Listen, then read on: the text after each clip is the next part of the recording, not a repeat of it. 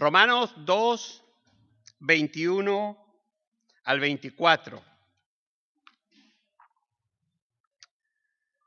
¿Lo tenéis ya todos? Lo leemos. Dice el apóstol Pablo, tú pues que enseñas a otro, ¿no te enseñas a ti mismo? Tú que predicas que no sea de hurtar, ¿hurtas? ¿Tú que dices que no se ha de adulterar, adulteras? ¿Tú que abominas de los ídolos, cometes sacrilegio? ¿Tú que te jactas de la ley, con infracción de la ley deshonras a Dios? Porque como está escrito, el nombre de Dios es blasfemado entre los gentiles por causa de vosotros. El pasaje que acabamos de leer nos va a ayudar a situarnos en lo que hoy quiero compartir con vosotros. No sé si se pueden cerrar las puertas, porque hay mucho jaleo de los niños. Nos va a servir para situarnos, para hablar en aquello de lo que hoy os quiero compartir. Yo quisiera hablar en el día de hoy acerca de la coherencia del cristiano. Vidas coherentes. ¿Eh? Y lo primero que vamos a hacer es definir esa palabra coherencia, que es una palabra que no usamos todos los días y que no tenemos muy claro muy bien lo que significa, ¿no? El diccionario dice que la coherencia es convicción, conexión y relación o unión entre unas cosas y otras. Y dice que en la vida es ser consecuente con lo que se dice o se cree. Ser consecuente con lo que se dice o se cree. Y si buscamos el término consecuente, que yo lo he buscado, dice lo siguiente. Dícese de la persona cuya conducta guarda correspondencia lógica con los principios que profesa. Es decir, lo que, lo que Pablo está ah, cuestionando aquí a los romanos, nos lo podríamos cuestionar nosotros también. ¿Cuántas veces sabemos muy bien la teoría? Pero el pasaje de Romanos que estamos hablando nos mete directamente en la práctica. No, no nos vale delante de Dios el saber lo que tenemos que hacer, sino el hacerlo. Delante del Señor es más importante lo que hacemos que lo que decimos o creemos. ¿Eh? Por eso la coherencia es la actitud que hace que vivamos aquello que decimos que creemos. Si decimos que somos cristianos, tenemos que vivir como cristianos. No podemos decir somos cristianos, pero vivimos como el resto de la gente, como los que no creen en Dios. No podemos decir soy cristiano, pero soy cristiano el domingo, que vengo al culto, en el culto disfruto mucho, canto, levanto las manos, pero luego desde lunes a sábado soy otra persona completamente distinta. Eso no es coherencia. Eso es una incoherencia total. ¿eh? Porque Dios te está viendo el domingo aquí y sabe lo que muchas veces le cantamos. Hermanos, a veces en los cultos eh, eh, tenemos como si dijésemos un calentón. ¿eh? nos calentamos, tenemos el sentimiento de estar en la presencia de Dios, el toque de Dios, y a veces nos comprometemos con Dios o pensamos en cosas que queremos hacer con Dios, pero luego, cuando bajamos a la realidad, cuando llega el lunes, porque el domingo aquí es relativamente fácil ser cristiano. ¿Eh? Aquí ahora mismo estamos todos calladitos, buenos, y aparentemente todos somos magníficos. Pero mañana la vida continúa. Ya no estamos en nuestra burbuja de iglesia. Estamos en la realidad de la vida, que es a lo que Pablo quiere enfrentar a los romanos. Y les dice, mira, tú que dices que no se puede hacer esto, ¿lo haces? ¿Tú que dices que no se puede vivir así, ¿Lo vives? Porque para Dios, como he dicho antes, es mucho más importante el cómo vivimos que el cómo creemos. ¿Eh? Hay una parábola que a mí me gustaría que pudiéramos, ah, por lo menos, intentar en este día meditar un poquito sobre ella. Se encuentra en el Evangelio de Mateo capítulo 21, versículos 28 al 32. Mateo 21, 28 al 32. Y en esta parábola vamos a ver que a Dios no le valen las palabras, sino que a Dios le importan mucho más las actitudes, los hechos. Dios mira más el corazón que la boca. Nosotros muchas veces nos dejamos engañar por la boca. Hay gente que tiene, hermanos, una verborrea para hablar, para decir cantidad de cosas y parece, digamos, bueno, maravillosos. Pero luego la vida es otra cosa. ¿Eh? Y delante de Dios no podemos tener esas divisiones en nuestra propia vida. Tenemos que ser coherentes. Tenemos que vivir aquello a lo que Dios nos llama. En esta parábola, fijaos lo que, lo que Jesús nos enseña. Dice Jesús, pero ¿qué os parece? Un hombre tenía dos hijos y acercándose al primero le dijo, Hijo, ve hoy a trabajar en mi viña. Respondiendo él dijo, No quiero. Pero después, arrepentido, fue. Y acercándose al otro, le dijo de la misma manera. Y respondiendo él dijo, sí, Señor, voy. Y no fue. ¿Cuál de los dos hizo la voluntad de su padre? Dijeron ellos, el primero. Jesús les dijo, de cierto os digo que los publicanos y las rameras van delante de vosotros al reino de Dios. Porque vino a vosotros Juan en camino de justicia y no le creísteis, pero los publicanos y las rameras le creyeron, y vosotros viendo esto, no os arrepentisteis para creerle. Jesús en esta parábola enfrenta a sus oyentes a la realidad de la vida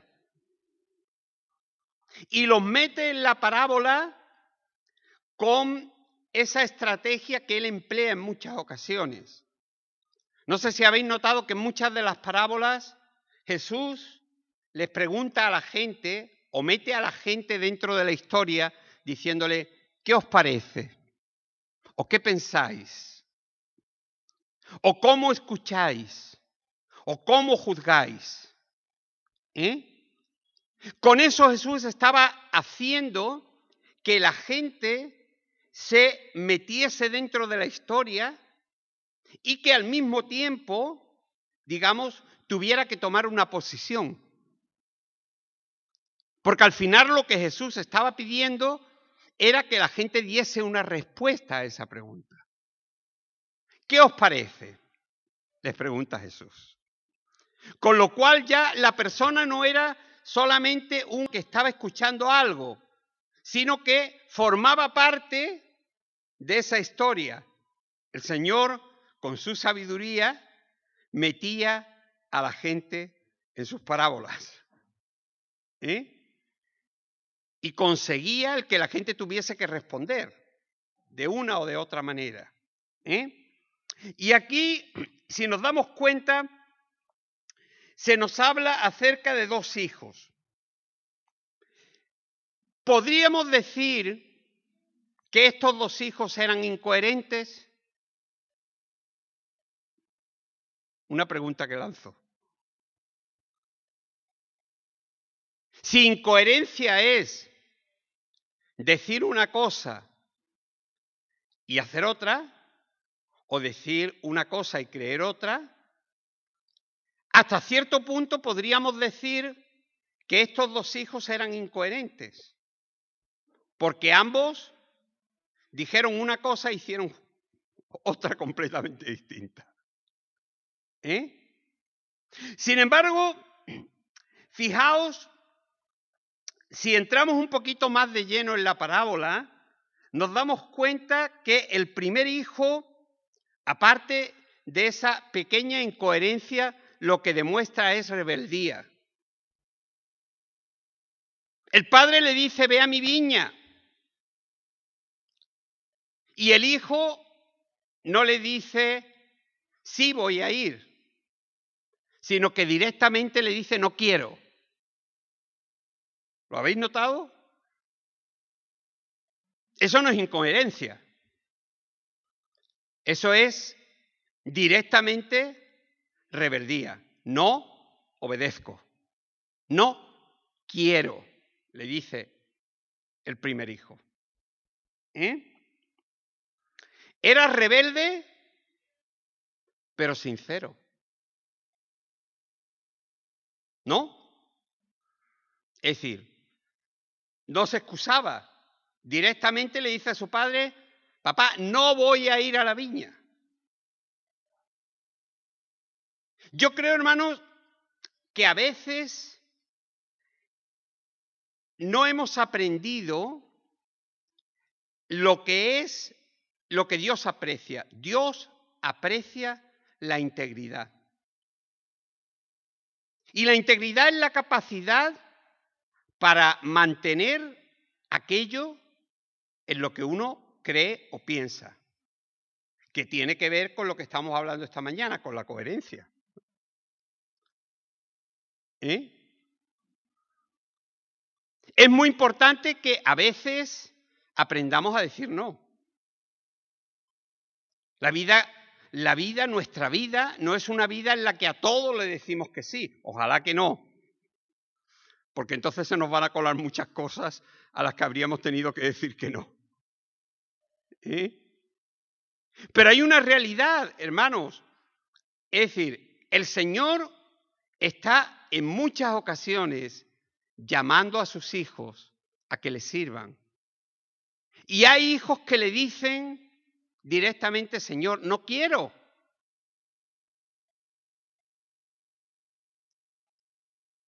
No quiero.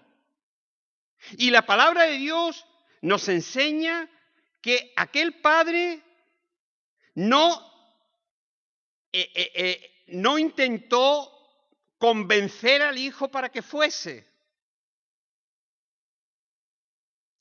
Lo dejó ser él. Lo dejó decidir. Y aquel hijo, hermanos, que era rebelde, sincero, pero también moldeable, porque fijaos, dice que después empezó a pensar en lo que le había dicho a su padre,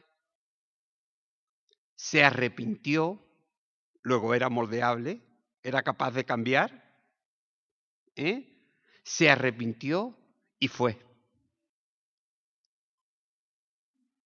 Qué importante, hermanos, es tener un corazón moldeable delante de Dios. Y sincero. Porque a Dios no le vale, hermanos, a Dios no le vale el que, el que le digamos, yo he escrito por aquí algo, algo interesante, ¿no? Acerca de lo que, de lo que es nuestra, nuestra situación en los cultos. Que a veces cantamos, decimos cantidad de cosas que creemos y que en el momento las sentimos. Nos sentimos con más fuerza que todo el mundo. Creemos que tenemos todo el poder. Cantamos de que, bueno, de que no hay dificultades que no podamos vencer. Decimos y decimos y decimos, pero luego bajamos a la tierra, porque en esos momentos en los que decimos y cantamos, ¿eh? hermano, estamos como, como en un momento especial, como en un momento calentito delante de Dios. ¿Eh? Es un momento, digamos, en el que sentimos la presencia de Dios, sentimos el poder de Dios, nos parece que estamos en medio cielo, ¿eh? y en ese momento somos capaces de prometer y de decir, bueno, todo lo que se nos venga a la. Señor, yo te voy a entregar mi vida. Yo, te, yo voy a hacer por ti lo que haga falta. Y cuando llega el lunes y el Señor te dice, ve a mi viña, tú directamente le dices, pues mira, hoy no.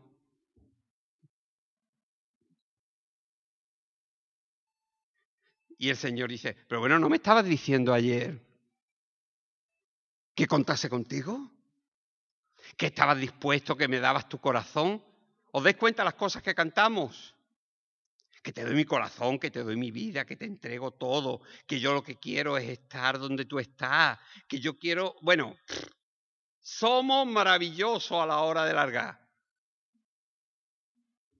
¿Eh? Pero hermanos, la, la coherencia no es solamente alargar de aquí, es vivir aquí y con la vida. Y no solamente el domingo, sino toda la semana. Vivir vidas cristianas coherentes en todo tiempo.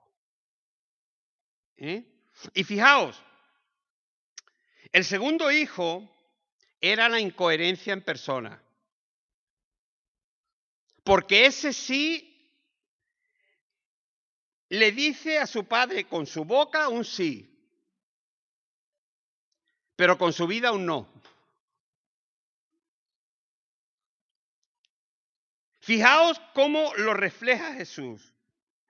La Biblia no nos da las razones de, de, esa actitud. No nos dice por qué hizo eso, pero nos dice lo que hizo. Y nos dice que le dijo a su padre, sí, Señor, yo iré.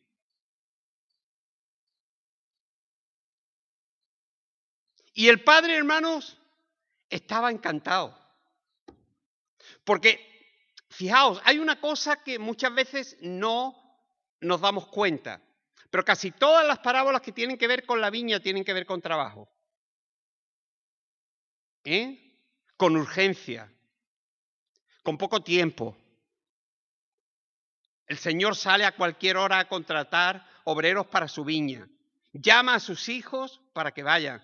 Y el padre, que tenía necesidad de que se recogiese la cosecha, por lo menos pensaba, bueno, sé seguro que tengo uno. Porque este me ha dicho que si viene. Y si hubiera sido por ese, la cosecha se quedaba sin recoger. Porque se había dicho de aquí, sí, era incoherente total. Yo digo sí, pero hago no.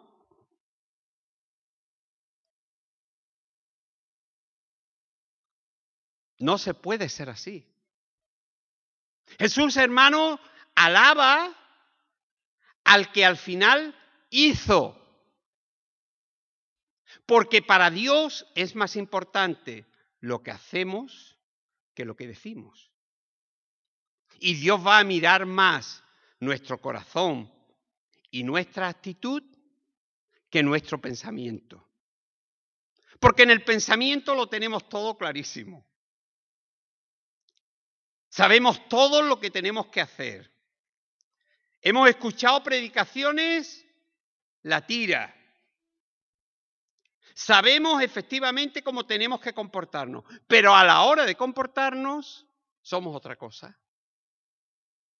Yo diría, he escrito por aquí, a ver si, a ver si lo encuentro, he escrito por aquí que muchas veces nuestras vidas, las vidas cristianas, son vidas litúrgicas. Son vidas que vivimos alrededor de la liturgia que tenemos montada. Llegamos a la iglesia, nos sentamos a ver lo que nos echan. Si nos gustan las canciones, muy bien. Si no nos gustan, cantamos menos. Si nos gusta el predicador, pues mira, hoy no ha estado más. Pero si no nos gusta, decimos, ¡ay, qué tío más pesado! Desde luego. Porque nuestra liturgia, la liturgia no es otra cosa que todo el sistema de cosas que hacemos en la reunión para intentar con ello agradar a Dios. ¿Eh?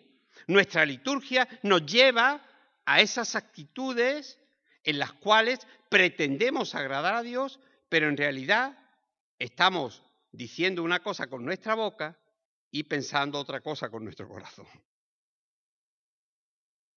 Y en la parábola vemos que eso es totalmente incoherente.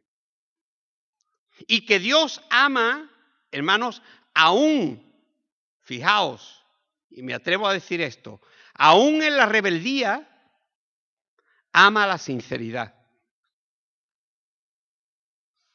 Por ahí ha dicho una hermana que se siente rebelde. Amén.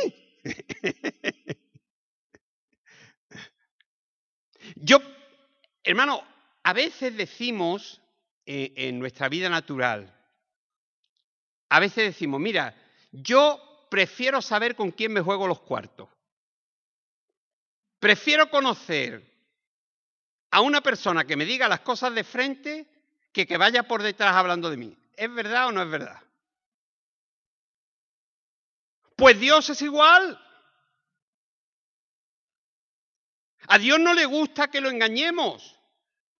A Dios le gusta que seamos consecuentes con lo que le decimos. Si le decimos, Señor, cuenta conmigo, y Él al día siguiente te dice, mira, te necesito para esto, tú tienes que estar dispuesto porque tú le has dicho sí. Además, quiero que notemos esa, esa expresión del Hijo. Sí, Señor, yo iré. El reconocimiento del señorío, el reconocimiento del Señor. Hermano, si Él es Señor, Él manda. Y tú obedeces. Aquí no hay más vuelta de hoja. Dios llama. Tú tienes dos opciones. O obedeces o eres rebelde y dices, como aquel hombre sincero, como aquel hijo sincero, Señor, no quiero. Estoy muy cómodo. Señor, es que, es que decir, es que yo tengo derecho a mi tiempo. Es que yo tengo derecho a mis cosas.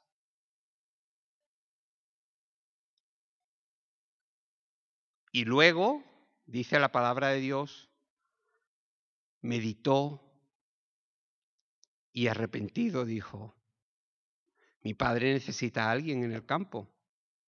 Y gracias a ese arrepentimiento y a esa actitud, en el campo hubo alguien recogiendo la cosecha. Porque si no, en ese campo no se recogía cosecha. Y Jesús alaba al primero. Aún en su rebeldía, con toda su sinceridad, pero también con su actitud de meditar y decir, tengo que ir al campo de mi padre. ¿Eh?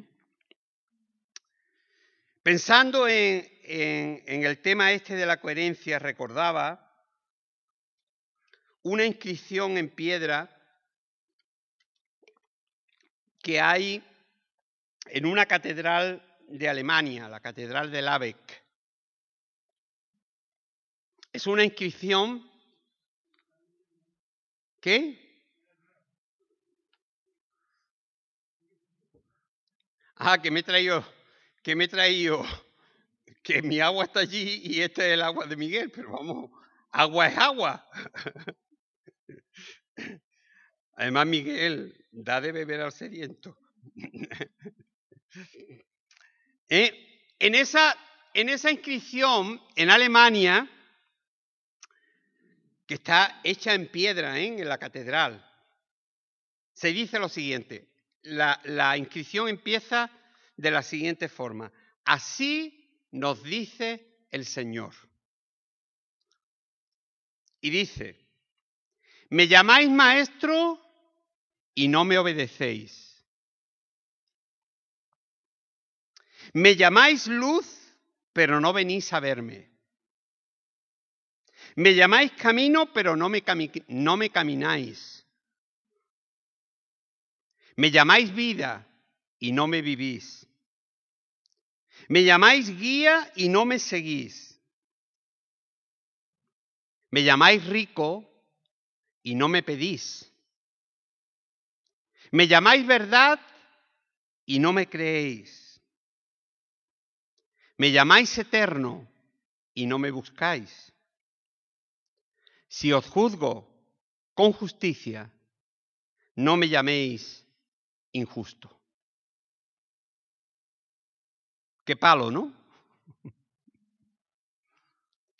Yo digo que quien, eh, quien mandó tallar esto sabía de lo que estaba hablando.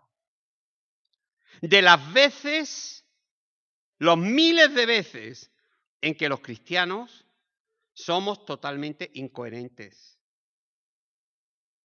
Llamamos al Señor, le decimos que creemos que, que tenemos, lo tenemos muy claro, pero luego en la vida no nos comportamos como Él nos demanda. Y Dios nos ha llamado a vivir más que a saber. Porque podemos saberlo todo, pero si no vivimos, nos vale de bien poquito. En el pasaje que leíamos al principio, en Romanos, nos encontramos con que Pablo acusa a los creyentes de dos cosas, de incoherencia, en primer lugar, les dice, bueno, ¿tú qué dices que no hay que robar, robas? ¿Tú qué dices que no hay que adulterar, adulteras? Es decir, eso es incoherencia total.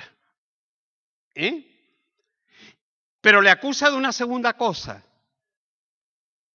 Dice, porque por causa vuestra, por causa de esas actitudes que desarrolláis, el nombre de Dios está tirado por tierra.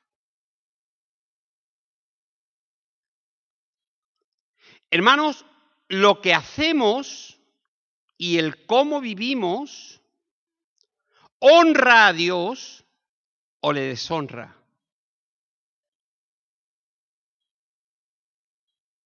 Honra a Dios porque le obedecemos y porque los demás ven que somos coherentes o la gente nos ve y dice, esa gente tiene mucho chau chau.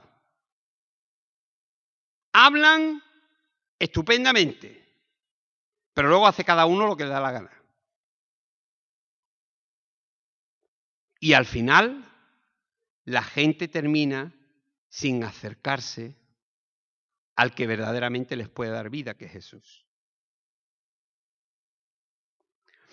Hoy en día, fijaos, los estudios sociológicos que se hacen, que lo hacen expertos, son gente que estudian la sociedad.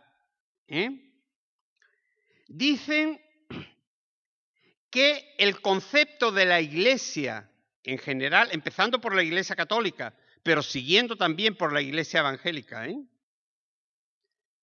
es el de gente que dicen que creen una cosa pero que viven otra. En cambio, fijaos, en esos estudios sociológicos se dice que los grupos que son verdaderamente referentes para la sociedad hoy en día son las ONGs.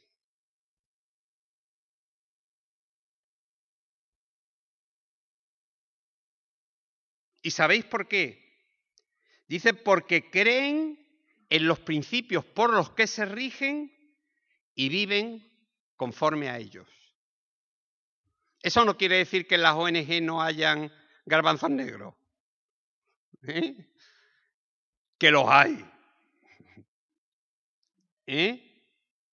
Pero eso quiere decir que hay más coherencia en muchas ocasiones dentro de una ONG que dentro de la iglesia. Y hermanos, Dios ha llamado a su iglesia a ser el referente de la sociedad. No a que le pasemos ese, esa tarea a la ONG. No. Claro que es bueno tener ONGs, pero la iglesia de por sí tiene que ser coherente, de forma que la gente cuando nos vea diga, oye, es que esta gente se cree lo que dicen y además lo viven. Eso es ser coherente. Lo otro es vivir un cristianismo totalmente incoherente. ¿Eh? Os quiero contar una historia, con esto quiero terminar. Es la historia, es una historia real de un misionero en la India que llevó a los pies de Cristo a miles de personas. Como ya era mayor, no podía seguir yendo a visitar los poblados en bicicleta como había hecho desde que era muy joven. Entonces, la misión inglesa a la que pertenecía le pagaba un taxi a diario, siempre iba en el mismo taxi, para que lo llevase a los diferentes poblados donde predicaba a Cristo. Y hacía que el taxista lo esperaba, lo esperase mientras predicaba y luego lo devolviese a la ciudad donde él vivía. Cuenta la historia que un día estaba predicándole a un grupo de mujeres acomodadas de la ciudad, cuando de pronto una de ellas se levantó y desapareció de la reunión. Al rato, la mujer volvió y se sentó frente al misionero y dice que no dejaba de mirarle.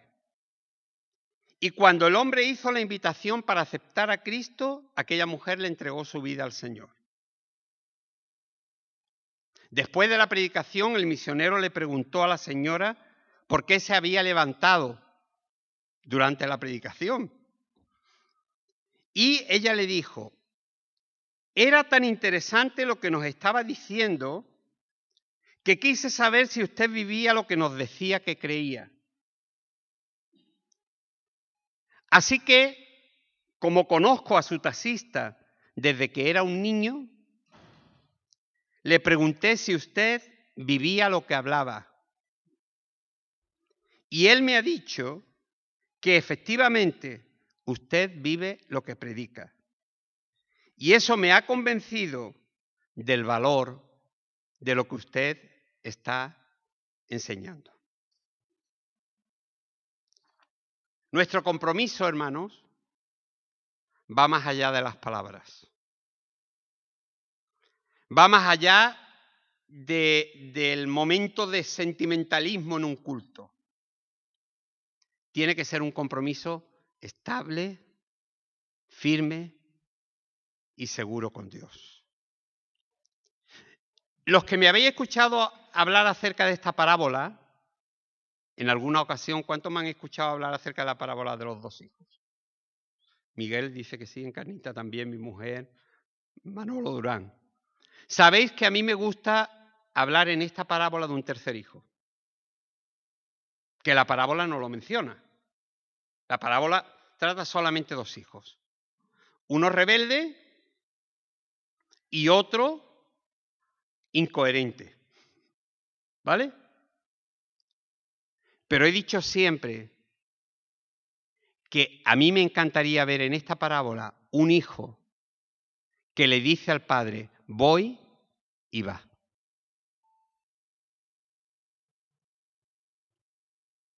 Y creo que ese también es el deseo de Dios.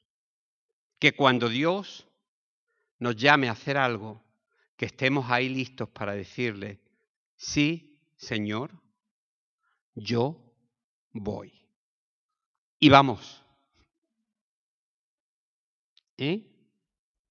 Entonces estaremos mostrando una coherencia cristiana correcta. Sabemos lo que hay que hacer y lo hacemos. El Señor nos ha enseñado por dónde tenemos que caminar y caminamos. Cómo tenemos que vivir y vivimos. Hemos aceptado un compromiso. Hermano, la vida cristiana no es una vida fácil. Es una vida que requiere compromiso. Pero en medio de ese compromiso tenemos la fuerza de Dios para poder llevar adelante aquello a lo que Él nos ha llamado. Así que yo quiero animarte por tu propio bien y por la extensión del reino de Dios a que tu vida se corresponda con lo que la palabra de Dios dice y con lo que tú dices que crees. ¿Eh? Porque así los demás que te vean dirán, esta gente es coherente, viven vidas comprometidas. Y a mí me gusta eso. Gente que sean verdaderos cristianos coherentes en su manera de vivir. Así que vamos a orar y vamos a pedir que el Señor nos ayude a arreglar nuestras incoherencias. ¿eh? El próximo domingo me dice Miguel que hay Santa Cena. Pero ahora vamos a orar pidiéndole al Señor que Él nos ayude a arreglar esas incoherencias de domingo para que toda la semana sea un tiempo en el cual seamos capaces de decirle al Señor, sí, Señor, yo voy. Y vamos.